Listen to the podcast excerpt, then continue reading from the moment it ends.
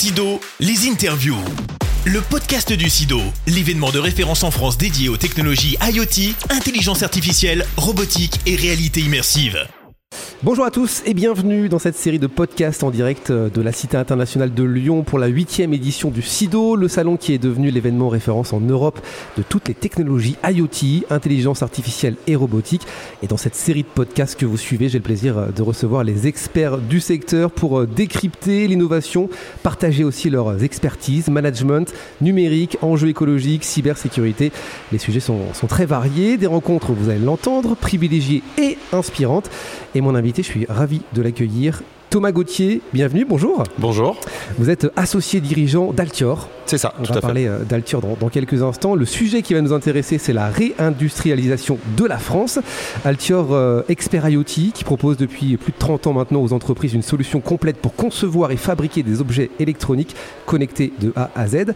Est-ce qu'on peut parler un peu de l'histoire d'Altior Euh, Vous êtes implanté, vous, en France et en Chine.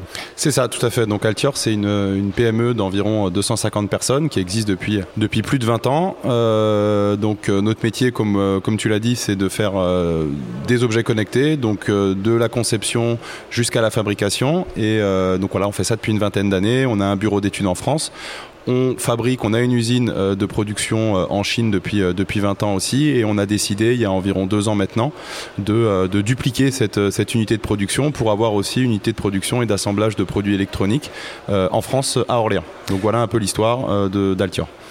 Pour, euh, pour vous, pour Altior, il y, a, du sens que des objets soient fabriqués en Chine et du sens que des objets aussi soient entièrement fabriqués en France. Voilà, effectivement, ch- chez Altior, nous, on évite d'opposer en permanence euh, les deux euh, parce qu'on pense que que c'est très lié. Déjà, l'opposition, elle apporte pas grand-chose euh, au débat euh, et, et que en fait, euh, c'est vraiment lié à la typologie de, de produits. En tout cas pour le moment, et j'espère que ça va évoluer, qu'on pourra fabriquer de plus en plus de, de produits complexes en France. Aujourd'hui, nous, notre stratégie, c'est de dire il y a des produits qui font sens d'être faits en Chine, souvent des produits très orientés euh, B2C, avec un impact prix directement sur le consommateur. Du coup, il y a une grosse pression prix. Ce genre de produits, aujourd'hui, c'est vrai que euh, on va plus souvent les retrouver fabriqués en Chine.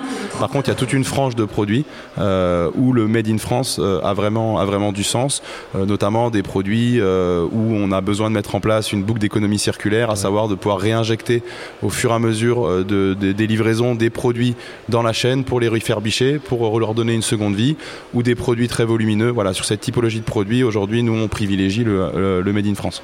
Et ça a du sens évidemment d'être ici au SIDO, hein, c'est la huitième édition. Vous l'entendez derrière, nous sommes bien installés.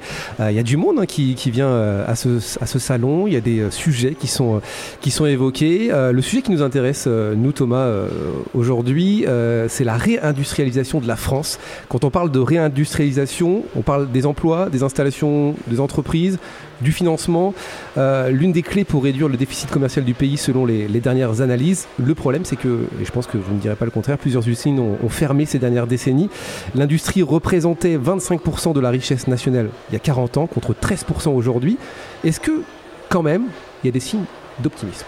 Alors oui, il y a clairement des, euh, euh, signes d'optimisme euh, parce que voilà, il y a des contextes énergétiques, économiques, géopolitiques qui font qu'on doit se poser des questions euh, à court terme, mais aussi et surtout à, moyen et long terme. Donc il y a vraiment des signaux euh, forts là-dessus. Je pense qu'il suffit de se promener dans les allées du salon pour voir qu'il y a de plus en plus de produits euh, électroniques complexes qui, euh, profitent d'une industrialisation, voire même d'une réindustrialisation en France. Euh, ce qu'on fait chez Altior en, est un exemple. Euh, donc oui, il y a des signaux, euh, des signaux très positifs, euh, des pouvoirs publics qui poussent aussi dans, dans ce sens-là. Euh, après voilà, je pense qu'il faut, euh, qu'il faut aborder le, le problème de la bonne façon. Il ne faut pas vouloir euh, euh, tout, euh, tout de suite changer et commencer par des, des, des, des- des petits changements, des petits Ouais, exemples ouais. et qui vont grossir au fur et à mesure. C'est ça, partir de, de petits et puis faire grossir les, les choses au fur et à mesure. Il y a eu une forte hausse de relocalisation depuis 2020. C'est grâce à quoi selon vous? Bah, je pense que ben voilà, donc, on sait tout ce qui s'est passé depuis euh, 2020. Il y a eu, il y a eu la crise sanitaire, il y a une prise de conscience. Alors peut-être un peu tard, mais une prise conscience quand même sur euh, sur les enjeux climatiques. Euh, Il y a euh, ce qui se passe aujourd'hui euh, euh, en Ukraine et, en Russie. Toutes ces choses font font se réorienter un peu notre euh, notre pensée sur, sur ce qu'on peut faire localement et, et l'industrie, l'industrie en fait partie. Donc je pense qu'effectivement, ces signaux sont, sont véridiques et le fait que de plus en plus de gens en parlent et de certains, certains passent le pas depuis 2020, ouais, c'est pas juste une une, tendance. Je, pense que c'est vraiment des, des, codes et des choses qui sont en train de changer. Les PME jouent le jeu, c'est ce qu'on est en train de dire. Est-ce que les grands groupes aujourd'hui aussi jouent le jeu? Alors, je... Dans cette réindustrialisation Alors, je, je, faudrait poser la question directement au grand groupe. Moi, mon avis, euh, mon avis personnel, en tout cas, c'est que euh, c'est plus compliqué pour un grand groupe de, de lancer euh, cette réindustrialisation, parce que qui dit réindustrialisation dit relocalisation, donc transfert, donc des investissements très lourds, potentiellement une prise de risque. Et voilà, on sait que les grands groupes, c'est pas ce qu'ils ce qui préfèrent de, de prendre des risques. Donc nous, et, et ça tombe bien parce que chez Altior, on, on a des clients grands groupes, mais on a aussi beaucoup de clients start-up et, PME. Euh, le message qu'on essaye de véhiculer, c'est euh, de profiter euh, justement de ces projets type start-up, type PME, qui sont souvent plus agiles, moins risqués, pour montrer que la relocalisation, la réindustrialisation en France est possible. Ou alors, enfin, il y a la réindustrialisation qui sous-entend que c'est un produit qui était fait ailleurs et qu'on vient rapatrier en France. C'est une chose. C'est pas les cas les plus simples. Euh, et il y a aussi l'industrialisation. Donc c'est de se dire, bah, un produit euh, dès sa naissance, on se dit, bah, la stratégie industrielle, c'est de le faire en France, c'est de le fabriquer en France. Et, euh, je pense qu'en passant par des projets de, start-up ou de PME, on va prouver plus facilement et plus rapidement que c'est possible et, que les grands groupes derrière vont, suivre le pas. Mais pour les PME, il faut, faut un, un, coup de pouce aussi financier. Est-ce que vous, vous bénéficiez de, ce coup de pouce financier Je pense notamment à, Plan France Relance. Alors nous, on n'a pas bénéficié de, euh, ce plan-là. On, avait pris cette décision de, créer cette, cette usine de, production de produits électroniques en France. Euh, peu importe euh, la disponibilité de, de tels financements. Mais voilà, c'est très bien que ces financements existent et j'espère qu'ils profiteront euh, notamment à certains de, voilà, de nos clients, euh, start-up ou PME, parce que nous, on est une PME et on travaille pour des start-up et des PME, et en espérant qu'ils vont pouvoir profiter de ces enveloppes pour lancer leurs produits sur, sur de l'industrialisation et de la production en France. On parlait de relocalisation. la relocalisation crée 30 emplois alors qu'une délocalisation en détruit 80, trois fois plus. Ça, c'est un problème? Bah, Effectivement, c'est un problème. Aujourd'hui, je pense que de toute façon, euh, en tout cas à, notre échelle et à l'échelle de, euh, des PME et des startups, la délocalisation massive, je pense que c'est du passé. Aujourd'hui, on va plus essayer de, de concilier les deux, ou alors, a fortiori, dans les prochaines années, d'essayer de, se recentrer. de se recentrer et de réindustrialiser le plus possible, le plus possible en France. Mais c'est sûr que, bon, souvent quand on fait, voilà, c'est plus compliqué de, de, de de comment dire de, créer des, euh, des nouvelles choses, des nouveaux emplois. Euh, et effectivement, on voit bien le ratio 80-30. Euh, c'est sûr que voilà, on n'a pas trop le droit à l'erreur et il faut vraiment se concentrer sur cette réindustrialisation et cette relocalisation en France. Est-ce que ça passe par le Made in France? On a commencé à en parler, mais est-ce que finalement aujourd'hui la réindustrialisation passe par le Made in France? Est-ce que c'est plus vendeur ou est-ce que pas si simple que ça. Alors nous, aujourd'hui, les, clients qui viennent nous voir euh, avec un besoin d'industrialisation de, et de production... C'est un peu la mode ça aujourd'hui, le Made in France. Tout à fait. Les, clients qui viennent nous voir avec, euh, avec ce, besoin euh, exprimé d'industrialisation et, de production en France et donc qui veulent absolument utiliser notre outil de production en France il y a différentes typologies. Il y a effectivement ces, clients, ces prospects qui ont, qui ont envie de mettre en avant euh, le, euh, le Made in France euh, pour des raisons marketing, pour des raisons de conviction personnelle aussi, pour des raisons d'impact. Et, c'est très bien. Donc ça, c'est une partie des clients qui viennent nous voir. On a aussi des, clients ou des prospects qui viennent nous voir parce que, comme je l'expliquais tout à l'heure, c'est une logique industrielle que de faire en France.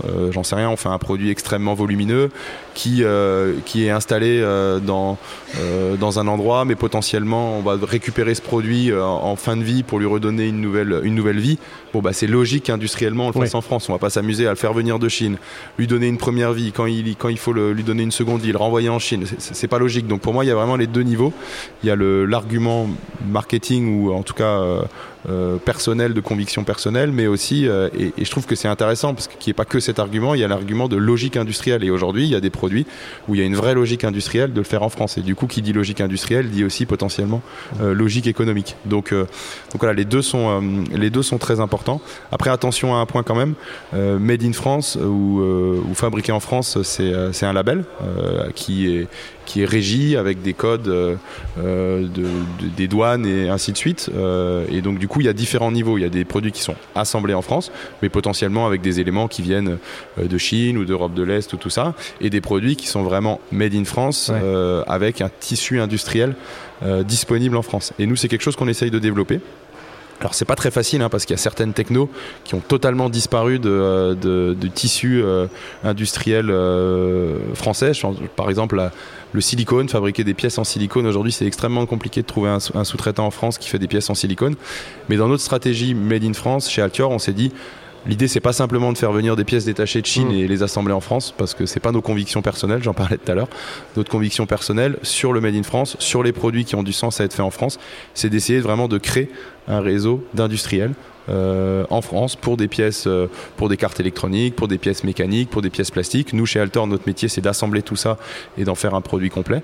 Et du coup, je fais un peu aussi un, appel entre guillemets de dire, bah voilà, s'il y a des industriels français dans différentes technos, euh, que ce soit la transformation des plastiques, la transformation des métaux, les cartes électroniques ou ainsi de suite. C'est important ce qui est dit. Hein. créer des réseaux, ça fait partie aussi peut-être de la réindustrialisation. Aujourd'hui, le SIDO est aussi là pour ça, rencontrer, se créer un réseau. C'est essentiel. C'est essentiel aujourd'hui des forces de, euh, la Chine. Euh, tout le monde parle du coût de la main-d'œuvre et tout ça, c'est vrai aujourd'hui, même si c'est de moins en moins vrai. Mais une autre force qu'a développé la Chine les 20 ou 30 dernières années, c'est un tissu industriel. Un tissu industriel incroyable. Et si on veut euh, réussir la réindustrialisation en France ou l'industrialisation de produits électroniques en France, il faut qu'on arrive à créer ce, tissu industriel. Pour que ce soit plus rapide aussi peut-être, qu'on perd pas de temps Tout à, fait. chercher. Plus rapide, plus agile. Et, sinon, ça c'est juste se faire plaisir et de dire on assemble en France et ça, ça, ça n'a pas de sens. Donc voilà, il faut vraiment qu'on crée ce tissu. Aujourd'hui, on s'est entouré déjà d'un certain nombre de partenaires euh, avec qui on, va, on partage des valeurs et il faut qu'on continue ce mouvement. C'est un mouvement collectif. On, voilà, c'est pas pour moi un mouvement que chacun fait dans son coin, c'est un vrai mouvement collectif. Et chez Altior, en tant que fabricant de produits finis, on essaye de fédérer euh, des industriels de différentes industries pour faire ensemble des produits qui sont réellement made in France, avec une part, euh, si possible, de 100% du produit fait en France. On parle beaucoup en ce moment de transition énergétique. Est-ce que euh, réindustrialisation et rationnement énergétique, ça peut aller ensemble?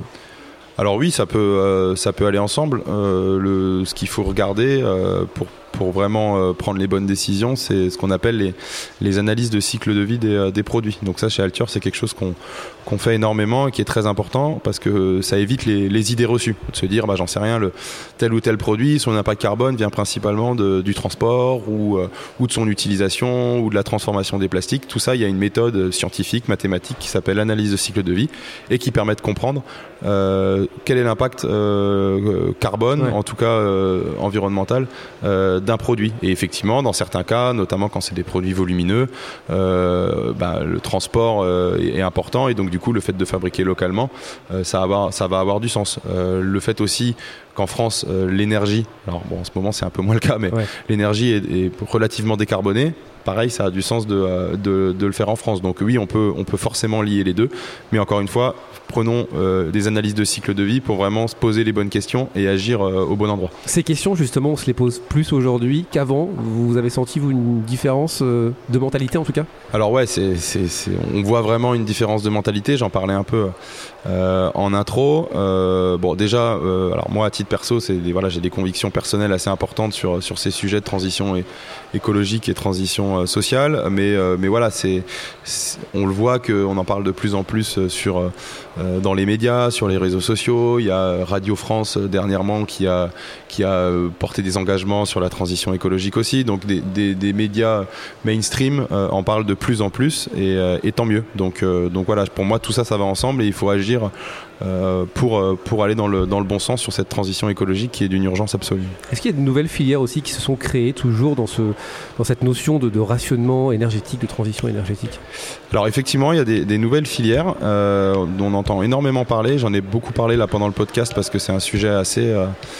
au cœur de, de, nos discussions actuellement, c'est tout ce qui concerne les boucles d'économie circulaire. Aujourd'hui, alors je ne sais pas si euh, si, les auditeurs l'ont déjà fait, sinon je leur euh, recommande de le faire, un bilan carbone, euh, on se rend compte que quelque chose de, très, très important. Comment on fait un bilan carbone? Alors il y a plein de méthodes, hein. il, y a des, y, a des outils en ligne, vous verrez, y a, je ne vais pas les citer parce que je ne vais pas faire de pub pour l'un ou l'autre, mais notamment l'ADEME, qui est un service public qui met en place des outils en ligne qui permettent de faire un, bilan carbone et qui permet de se, de, savoir un peu dans ses, dans ses habitudes qu'est-ce qui, voilà, qu'est-ce qui, qu'est-ce qui impacte notre, notre bilan carbone. Et il y a un impact qui est très important, c'est la consommation de manière générale et notamment la consommation de produits électroniques.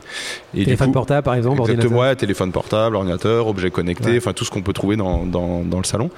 Et, et un sujet on va dire, important en tant qu'industriel autour de, cette problématique-là, c'est de proposer des solutions euh, d'économie circulaire. Et du coup, nous, aujourd'hui, quand on a des clients qui viennent voir Altior pour, pour concevoir et fabriquer un produit, dès les premières étapes de réflexion, on, essaye de les, de les amener à réfléchir euh, à comment ils vont gérer la, fin de vie, ou, plutôt la seconde vie ou la troisième vie de leur, de leur produit. Et ça, c'est un impact sur la conception, parce que potentiellement, il va falloir le démanteler, le produit, ou va falloir euh, le, réparer pour pouvoir le, le revendre à un, nouveau client. Et ça, c'est essentiel, parce que du coup, ça évite l'utilisation de matières vierges, euh, matières plastiques vierges, matières métalliques vierges, cartes électroniques vierges, qui aujourd'hui ont un impact pour un industriel comme nous énorme dans notre, euh, dans notre bilan carbone. Et donc du coup, si on met en place des boucles d'économie circulaire, que ce soit pour donner une seconde vie ou pour recycler, on vient réduire de manière drastique euh, cet, impact, cet impact carbone. Donc j'invite vraiment tous les personnes du salon ou des gens qui mettent en place des,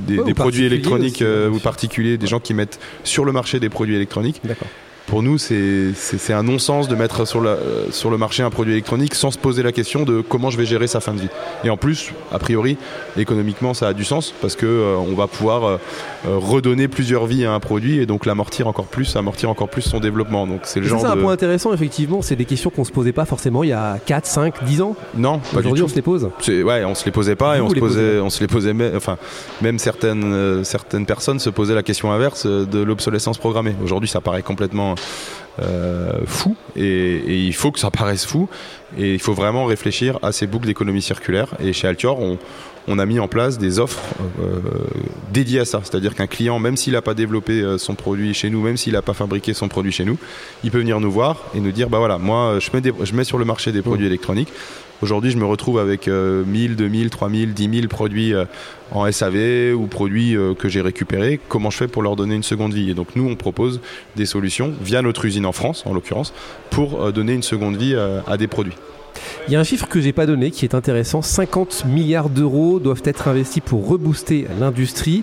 Euh, l'enjeu également, c'est d'avoir des salariés qualifiés. Est-ce qu'aujourd'hui, on a un problème de recrutement, toujours dans cette idée de réindustrialisation? Est-ce qu'on a du mal à avoir des, gens qualifiés ou à former les gens? Alors, bah, effectivement, si on se dit. C'est une vaste question. Si on se dit qu'on va se lancer sur, et c'est ce qu'on fait, euh, sur, un, sur un nouveau marché qui est de l'assemblage de produits électroniques euh, complexes, euh, effectivement, on va avoir potentiellement un besoin de, de, de, personnel et de collaborateurs qui. Vous, par exemple, vous, vous, avez du mal à recruter ou c'est assez simple? Aujourd'hui, non, ça, ça, reste compliqué de, ça reste compliqué de recruter. ça reste compliqué de recruter. Alors aujourd'hui, ce qu'on ce qu'on fait, c'est qu'on recrute sur la partie vraiment fabrication des, des opérateurs qui viennent pas forcément de ce, de ce milieu-là et on a tout un programme pour les, pour les former et pour, euh, pour, pour monter en, en compétences. Et encore une fois, nous, on profite de notre expérience qui est de faire des produits euh, complexes depuis 20 ans.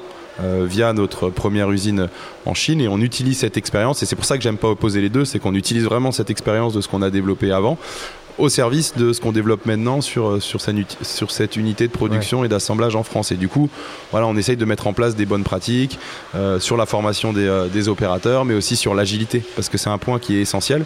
Je disais tout à l'heure, historiquement, on fabrique en Chine, je dis on de manière générale, hein, pas, pas Altior, on fabrique en Chine parce que ça coûte, ça coûte, ça coûte ou ça coûtait moins cher parce qu'il euh, y a un tissu industriel euh, incroyable, mais aussi parce qu'il y avait une agilité et une flexibilité qui était, euh, très forte. Et ça, il faut vraiment que nous, industriels français, pour du Made in France, on prenne cette agilité. Parce qu'en face de nous, on va avoir des startups qui ont besoin de, de, sortir des produits vite, des PME qui ont besoin de sortir des produits vite, qui peuvent pas se permettre d'avoir un investissement illimité. Et donc, du coup, il faut proposer cette, cette méthode agile qui est un peu test and try. je fais un, un premier proto du produit, je fais une première version et ainsi de suite et j'arrive à une version finale euh, en production. Donc euh, voilà, ça, cette, notion d'agilité, elle est essentielle et elle passe par aussi la formation euh, des ingénieurs et des opérateurs pour, pour pouvoir proposer ce genre de solution pour nos clients qui sont intéressés par, par le Made in France. Cette agilité et cette flexibilité, c'était important aussi ce, terme. Tout à fait, ouais, d'être flexible parce que voilà, aujourd'hui, euh, le mot industriel, souvent, il est, un peu mal connoté. Euh, des gros euh, mastodontes peu agiles qui s'intéressent que à des projets qui, qui font des millions, des millions d'euros. ça, ça marche pas. Et c'est pour ça que je donnais l'exemple en début d'interview sur sur utiliser des petits projets euh, pour, euh, pour montrer l'exemple, euh, parce que justement sur des petits projets, on, on a besoin d'agilité, on a besoin de, de flexibilité, et, et c'est comme ça, c'est seulement comme ça, à mon avis, qu'on arrivera à, industrialiser des produits électroniques complexes en France, en passant par ces différentes étapes, et pas vouloir mettre la charrue avant les bœufs pour faire des énormes produits avec des énormes investissements et, et uniquement s'ils rapportent énormément d'argent. Et, et, nous, chez Altior, par exemple, alors que dans notre unité de production, généralement, on travaillait à partir de milliers ou dizaines de milliers de produits. Aujourd'hui, on fait des produits pour des, clients en France où il y en a besoin de, quelques centaines, voire des fois même quelques dizaines, parce qu'on sait qu'on est obligé de passer par là. Et, euh, c'est très bien. Ça permet de, lancer la machine, d'amorcer cette, cette transition vers le Made in France, qui, je l'espère, est que au début de son, histoire. Merci beaucoup, Thomas Gauthier, associé dirigeant d'Altior. Merci pour cet entretien. Merci à vous. Un sujet très intéressant. On pourra en parler des heures, hein, effectivement. Merci. Merci beaucoup. Avec plaisir. À bientôt.